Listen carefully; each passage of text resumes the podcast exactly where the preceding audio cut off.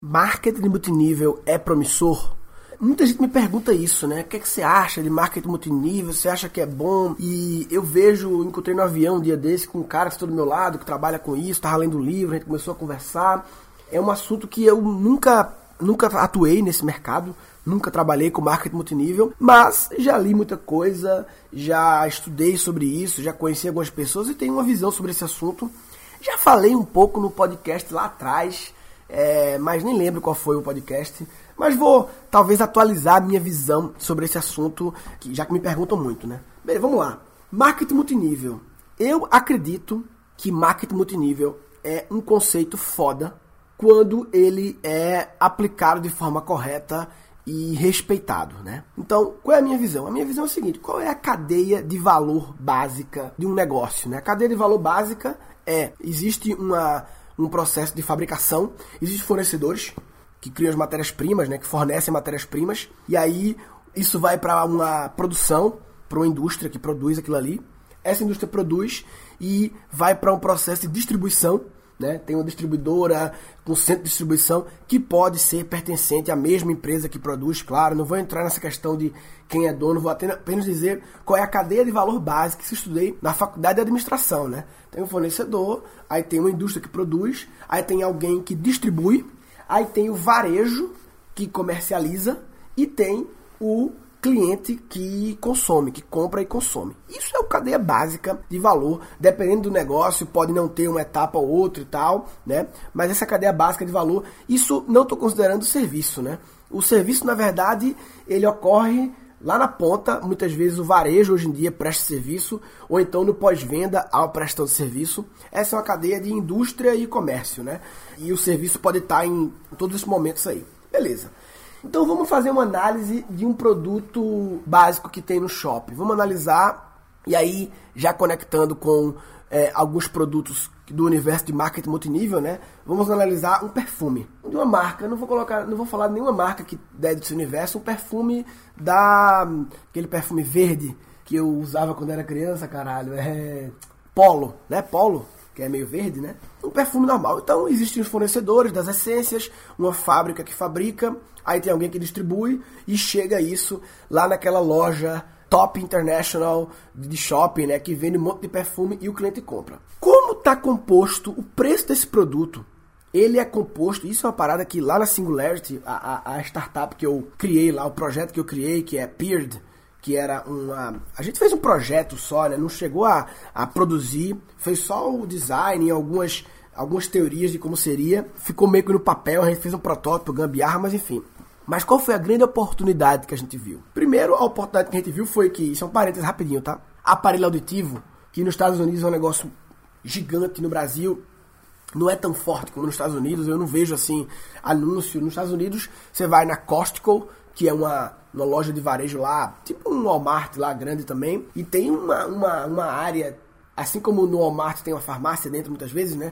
Lá tem uma grande área só de aparelho auditivo, né?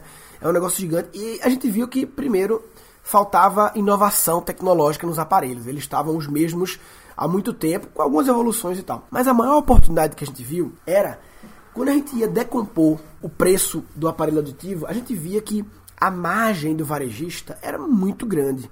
Eu não lembro agora, mas era tipo assim, do se o produto era 100 reais, né? Não é 100 reais, mas só pegando um exemplo, era tipo 50% era margem do varejista, aí, sei lá, 20% era custo de produção, 30% era marketing, era assim, era um negócio absurdo é, o quanto era vendido o produto em relação. E algumas categorias de produtos têm essa característica, né? Um amigo meu trabalhava com óculos em Recife e falava que a margem de óculos é muito grande, enfim.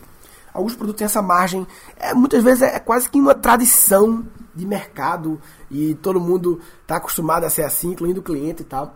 E sempre que há um varejista ganhando grande parte do valor, há uma oportunidade de venda direta. E aí foi o que aconteceu que está acontecendo, que o e-commerce criou, que é essa possibilidade. Nos Estados Unidos tem um monte de sites de venda direta. Venda direta é o cara que resolve, por exemplo, o Chili Beans. Vamos dar que eu falei de óculos. Chili Beans, ela produz, ela importa, eu acho, né? E, e importar é um jeito de produzir, porque alguém está produzindo em algum lugar, né? E, enfim, ela terceiriza a produção para a China. ela importa, ela distribui nas lojas, ela é o próprio varejista e tal, não sei o que. Pergunta: se a Chili Beans resolvesse criar uma autodisrupção do negócio dela, porque se ela não criar, alguém vai acabar criando, né? Como tem nos Estados Unidos a Warby Parker, que é uma mega e-commerce de óculos. Se ela resolvesse vender, virar uma empresa só de e-commerce, e é muito difícil para uma Chili Beans tomar essa decisão, porque ela já tem uma base instalada. É muito mais fácil vir um competidor agora e criar um mega e-commerce, uma espécie de Chili Beans da era digital, ou a própria Chili Beans poderia criar uma outra empresa para concorrer com ela mesma. É o que eu sempre falo de alta disrupção. Uma outra empresa para fuder ela mesma, já que é muito difícil para ela fazer essa transferência. E nessa e-commerce, o que acontece? A partir do momento que é um e-commerce que não tem o aluguel do shopping, porque o aluguel do shopping, o motivo da margem ser alta é porque tem que pagar o aluguel do shopping, tem que pagar os vários funcionários que a loja tem e tem que pagar a cota de marketing do shopping e uma porrada de coisa. E quando você vai para o e-commerce, você otimiza vários desses custos, né? O e-commerce é como se ele lembra da cadeia de valor? É como se o e-commerce muitas vezes ele elimina uma pessoa da cadeia de valor. Ou seja, você pode produzir, seja terceirizando na China, e você não precisa passar pelo distribuidor. É como se você pegasse o distribuidor e o varejista e fundisse. E o e-commerce é os dois, porque na verdade você produz ou importa e em vez de distribuir para as lojas e depois o cliente comprar, você vai direto para o cliente, dá um pula uma etapa da cadeia, né? Você funde a etapa distribuição e, e varejo, né? E fica tudo online. E ao fazer isso, cada etapa da cadeia de valor aumenta o custo da cadeia de valor. E esse custo tem que ser passado para o preço do produto e o produto fica engorda. Por isso que nos Estados Unidos tem vários e-commerce que estão revolucionando vários setores. Tem uma empresa de colchões que está revolucionando. É tipo uma a disrupção da Ortobon. Tipo a Ortobon, né, que eu, eu entendo que é a marca que tem mais capilaridade, é uma espécie de chili beans do colchão. Ela tá lá em tudo que é shopping, mas se você cria um e-commerce de colchão, você pula também um elemento da cadeia de valor. Bem, voltando a marketing multinível, né? Então, sempre que a cadeia de valor, essa cadeia de valor completa, ela sempre gera uma oportunidade de venda direta. O que é venda direta? É você pular uma etapa e vender direto para o consumidor. O que acontece? Aí vamos falar agora do modelo que não é multinível, mas é porque multinível é um tipo de venda direta. Venda direta é um grande mercado que existe há muitos, desde sempre. Venda direta. O que é venda direta? Por que direta? Porque significa que foi eliminado algum personagem da cadeia de valor, da cadeia de valor padrão, foi eliminado. A venda é direta, né? Ou seja, você é da fábrica para o cliente através de um vendedor, mas sem passar por distribuidor e varejista. Você junta esses dois meio que num só, numa parada só, e faz uma venda direta. E uma venda direta, na, na verdade, tem distribuição. Algumas vezes tem que ter uma distribuição para chegar no, no vendedor e tal, né? Mas esse vendedor, ele por não ser uma loja, ser uma pessoa, ele tem uma estrutura de custos muito menor e por isso ou aumenta a comissão, né, vira um, uma comissão melhor ou baixa o preço para o consumidor. Então, venda direta, então o que é a Natura? A Natura agora está entrando, a Natura era venda direta e agora também está tendo lojas de varejo e indo para a cadeia mais tradicional. Mas o que é a venda direta? É da indústria tem o vendedor que vai direto para o consumidor e você pula etapas, com isso economiza custos e com isso você consegue comissionar bem esse vendedor ou reduzir o preço para o cliente e com isso vende mais e aí gera um ciclo vicioso positivo. Né? Beleza. O que acontece? O marketing, o que, é que o marketing multinível fez de diferente num conceito que existe há muito tempo de venda direta? Ele adicionou mais etapas de comissionamento. Então, enquanto que a venda direta ela é você vende para o cliente e ganha uma comissão, o marketing multinível criou mais de um nível de comissão. Ou seja, além de eu vender e ganhar comissão, eu posso também criar uma rede. É como se toda empresa que tem uma área de vendas grande, ela não tem a estrutura de gerente de vendas e equipe de vendas, não é? É toda empresa tem, uma Ambev da vida, né? Ela tem lá o gerente de vendas que comanda uma equipe de vendas, a equipe que atende é, Recife, né? Então, um amigo meu já foi da Ambev, então ele tinha lá a equipe de vendas dele. André, já falei dele no episódio sobre account, né? Eu falei dele, não foi? Ele era, não sei se era gerente de vendas ou não, mas ele tinha, ele foi vendedor e depois tinha uma equipe comercial que ele comandava a equipe para a equipe vender naquela região X. Então, isso é muito normal. Basicamente, o marketing multinível criou uma estrutura de vendas que é como se ele permitisse qualquer um criar uma equipe de vendas. E essa, essa equipe de vendas não tem que ser funcionária CLT da empresa. Na verdade, esse é como se o gerente de vendas ele pudesse criar a sua própria empresa de vendas, sua própria estrutura de vendas, incluindo CNPJ e equipe de vendas, meio que a parte da empresa, né? E ele vende, mas também ganha comissão sobre as vendas da equipe de vendas dele. Assim como um gerente de vendas que tem uma equipe de vendas, ele também ganha bonificação pelo desempenho da equipe dele. O cara que está no marketing multinível, ele monta uma equipe de vendas e o que aquela equipe venda, vende, ele ganha comissão. Só que o que torna o negócio multinível é que aí eu não sei quantos níveis isso acontece e aí vem o primeiro problema. Na minha visão, esses níveis não podem ser infinitos. Eu não sei quais são as regras das empresas e tal, mas assim, se eu monto uma equipe de vendas e ganho comissão, e a minha equipe de vendas ganha comissão sobre as vendas, e eu ganho uma cabecinha sobre as vendas delas, isso perfeito. Isso é o que já existe em todas as empresas que têm uma área de vendas, só que você pode fazer isso interno ou meio que terceirizado. Aí se a minha equipe de vendas também pode montar uma equipe de vendas e eu vou ganhar comissão sobre é, a equipe da minha equipe, isso já é multinível, já tem um nível a mais. Se a equipe da minha equipe também pode montar uma equipe e eu ganho comissão sobre a equipe da equipe da minha equipe, continua multinível. Agora, tem que ter cuidado, porque isso não pode ser infinito. Por quê? Porque não existe margem infinita. A margem de lucro do produto ela é finita. A margem pode ser alta, porque ao eliminar elementos da cadeia, você ganha gordura de margem, né? Eu sei que no mundo do marketing multinível, alguns produtos são meio caros, são meio que inflacionados aí, e essa inflação é para poder bancar uma quantidade de níveis maiores, mas assim, se o negócio for infinito, já é um sinal de suspeita. Porque eu não vejo como é que a conta pode fechar se a comissão é infinita. Tô falando isso sem conhecer, tá? Pode ser que nenhum faça comissão infinita e tá tudo bem. Mas assim, também não sei qual é o nível permitido. É um cálculo financeiro de até quantos níveis dá. Eu sei que com certeza isso é provado que eu posso montar uma equipe e ganhar comissão sobre minha equipe. Isso é óbvio que dá, porque até empresas que seguem a cadeia de valor completa, como o Ambev da vida, isso já acontece. Gerente de vendas ganhando comissão sobre a equipe de vendas dele ganhando bônus. Isso é ocorre mesmo com a cadeia de valor, com todas as etapas. Né? Sem a cadeia de valor, cortando alguém da cadeia de valor, sobra margem para pelo menos eu, gerente de vendas, ganhar comissão sobre as vendas da equipe da minha equipe. Com certeza. Ou seja, dois níveis. Aí depende da, de, de cada produto, de cada estrutura de custos, né? Porque cada produto tem uma estrutura de custos para ver quantos níveis vai dar. Isso aí eu não posso inferir. Então, esse é um ponto para ficar atento. Então, Basicamente, eu vejo que o marketing multinível, ele é uma, um negócio muito lógico, é um negócio que eu acho que ele tem um caráter assim até democrático, no sentido de permite ele se assemelha um pouco com franquia.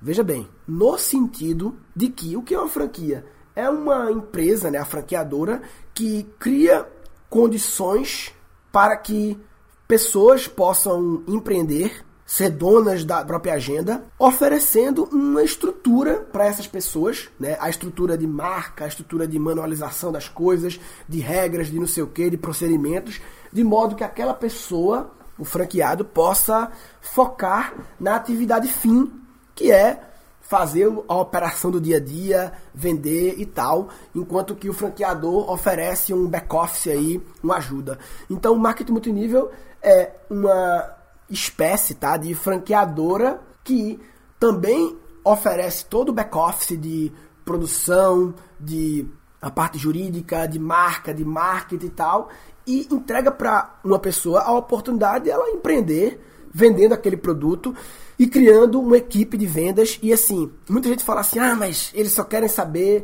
de criar equipe de vendas. Aí vem o ponto delicado, né? Para que tudo isso faça sentido, tem que haver consumo na ponta. Senão, acaba, senão não tem conversa. Se não houver consumo violento na ponta, não tem conversa. Eu assisti um documentário da Herbalife no Netflix, um documentário bem assim crítico à Herbalife. Ele claramente tem uma postura contra a Herbalife, apesar de mostrar as duas partes, mas em geral ele meu contra é difícil julgar porque é um documentário, a edição de vídeo consegue, a gente aprendeu com o Big Brother, né? O Big Brother, de acordo com a edição, ele pode definir quem ganha, quem não ganha, da forma como ele conta a história. Então, não dá pra. Eu não vou julgar a Herbalife por causa desse documentário. É, é uma empresa que está há muitos anos no mercado. Agora, eu tenho uma coisa, uma coisa muito pequena, uma amostra pequena, mas que a favor da Herbalife. Sabe qual é? O meu pai e a minha cunhada compram. Natália, minha cunhada, não sei se ela compra ainda, mas já, ela já comprou um tempo. E meu pai, há muitos anos, compra Herbalife. E eles não vendem, eles só compram. E claro que essa é uma amostra muito pequena, mas assim, é necessário que haja consumo na ponta. Ah, mas só o próprio pessoal que vende é o pessoal que consome. Aí é estranho. Se não houver ninguém. Veja só, eu não sei se a conta fecha, né? Porque talvez a conta dá até para fechar. Porque, veja só, todo mundo. E é interessante que os produtos de marketing multinível eles são sempre produtos de consumo infinito, assim. Tipo, shampoo. Alimento é o mais foda, né? De consumo infinito. Porque dá para sobreviver sem shampoo. Se bem que seria bem escroto o mundo sem shampoo. É, mas não dá para sobreviver sem comida. E todo mundo tem obrigatoriamente um custo com comida. E se você pega esse seu sua verba de comida e você canaliza essa verba para Herbalife, eu não sei a nível nutricional se isso faz sentido, ou para qualquer outra empresa, tá ok, você trocou um dinheiro que você tinha para direcionar para aquela empresa e você pode ser também vendedor. E eu não sei se a conta fecha de se todo mundo que vender também comprar, em algum momento ó, as pessoas têm que ter alguma fonte de renda, porque também tem um detalhe, né? Nem todo mundo vive de, de marketing multinível, necessariamente. Você pode é, viver de outra coisa, tem uma fonte de renda de algum lugar que complementa a parada e tal. Mas o fato é, para o negócio existir, tem que ter gente consumindo. Pode ser os vendedores, mas eu acho que para a conta fechar com folga, tem que ter pessoas como meu pai também consumindo e tem que ter muitas para a conta fechar. Porque senão, e aí eu sei que as empresas de multinível, e essa é a parte que muitas vezes pega, né? Elas, para você poder vender, você é obrigado a fazer uma compra, não é isso? A comprar uma parte, né?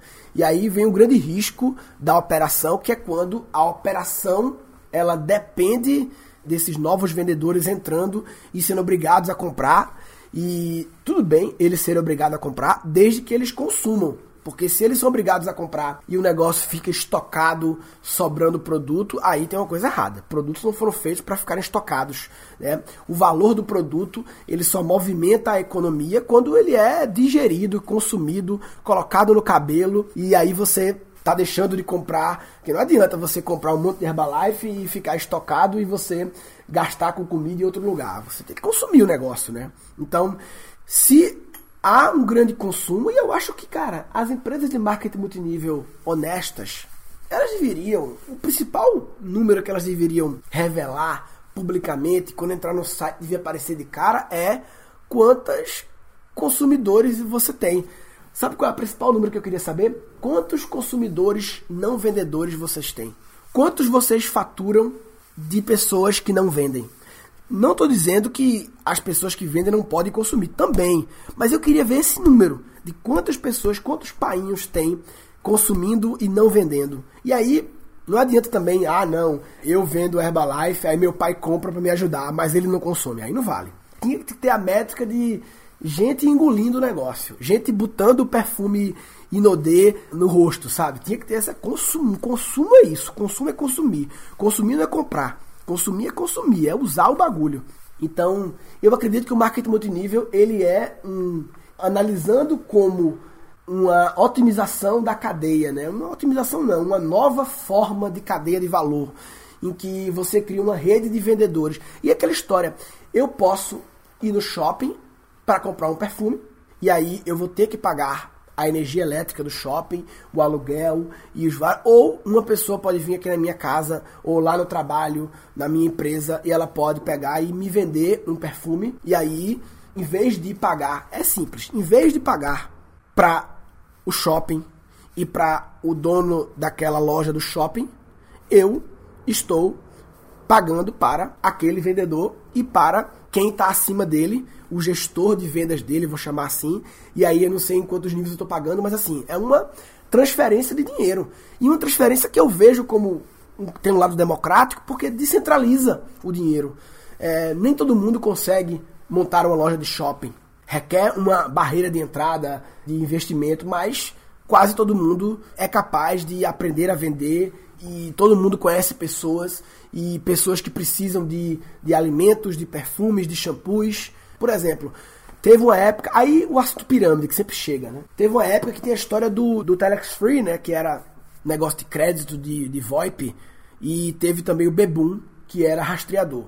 Qual é o problema quando você. Eu ouço falar do negócio desse? O problema é. Não existe gente suficiente, mercado consumidor tão grande de rastreador de carro, nem de telefonia VoIP, para bancar toda essa rede de comissionamento. Por quê?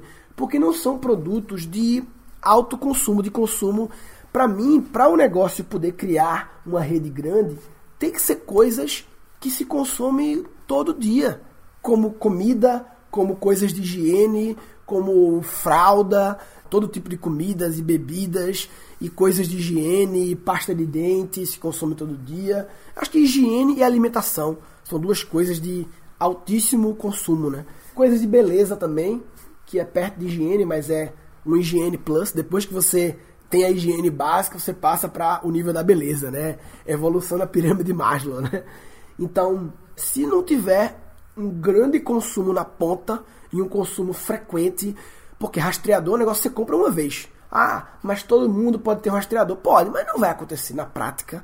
Todo mundo do Brasil ter como prioridade de investimento comprar um rastreador de carro. E é um negócio que se compra só uma vez. Então não faz sentido, a conta não fecha, né? Bem, queria ouvir comentários aí. Eu tô gostando muito, as pessoas estão comentando muito lá no, no blog do Guncast. Eu acho massa quando as pessoas começam a comentar. No episódio do Freelancer aqui, o Brian comentou, falou do Sidney. O Gibson Veloso também falou sobre como ele estava no conforto de trabalhar em organizações, receber o salário no final do mês e participar de projetos de forma tradicional. E esse assunto que eu falei no episódio 189, né? Eu já mudei de assunto aqui, tô falando dos episódios anteriores. E Richelle também, Rafael Asquino, Pô, obrigado por comentarem aí. O episódio Incubação 190 teve vários comentários legais aqui. O Chauan, Cláudio, o Kei Sakamoto, Felipe Pavão, Cris Robert Santos, Ilana Pessoa, Nery Gibson também comentou. O Varley, o Varley falou, sempre ouço Guncast, mas acabo nunca vindo aqui por falta de vergonha na cara. Decidi assumir o seguinte compromisso. Já que você tem 190 episódios aqui, e eu não conseguiria comentar em todos, vou optar por comentar nos próximos 19. Legal. E ele tá fazendo isso. Ele comentou no Incubação, o episódio da sexta, que eu sempre trago um vídeo, o áudio de algum vídeo meu. Ele também comentou aqui. Legal. O Igor comentou e o Varley também. Porra, comentem tanto dizendo de exemplos da vida, de como eu apliquei tal coisa, Putz, o de incubação teve muito isso, né? Bem, esse episódio, quem quiser comentar sobre ele, br barra. O pessoal chama de M Marketing Multinível, MMN. br barra MNN. Aprendizagem desse episódio. Para mim, a principal aprendizagem sobre esse assunto é evitar preconceitos. Evitar o que é preconceito? São conceitos pré-estabelecidos. Então, a gente fala muito de preconceito racial, né? É, preconceito de gênero. O que é um preconceito? É você ter um conceito pré-estabelecido de que as mulheres são inferiores. Isso não é verdade. Isso é um, é um preconceito de que os negros são inferiores. Isso é um preconceito, isso não é verdade. É um conceito baseado em alguma inverdade em algum momento ou algum fato isolado que você generalizou. Então, a gente fala muito em preconceito racial, e preconceito de gênero, e preconceito de minorias, mas não fala muito de preconceitos em relação a, a conceitos de, do mundo dos negócios, por exemplo. Então, acho que o principal aprendizado é evitar ter preconceitos antes de julgar, conhecer mais, é, não pegar uma amostra pequena e generalizar como a regra geral. É, então, se você não analisa antes de julgar e tem preconceitos, você está de brincadeira na tomateira e também se você não desliga o telefone na hora de gravar. Alô? Ah, tá de brincadeira na tomateira. Tá de brincadeira na tomateira. Ah, vai. Nesse episódio foram capturados três insights. Sempre que há um varejista ganhando grande parte do, do valor, há uma oportunidade de venda direta. Ou a própria Chili Beans poderia criar uma outra empresa para concorrer com ela mesma. É o que eu sempre falo de alta disrupção. O valor do produto ele só movimenta a economia quando ele é digerido, consumido. Falou, papai.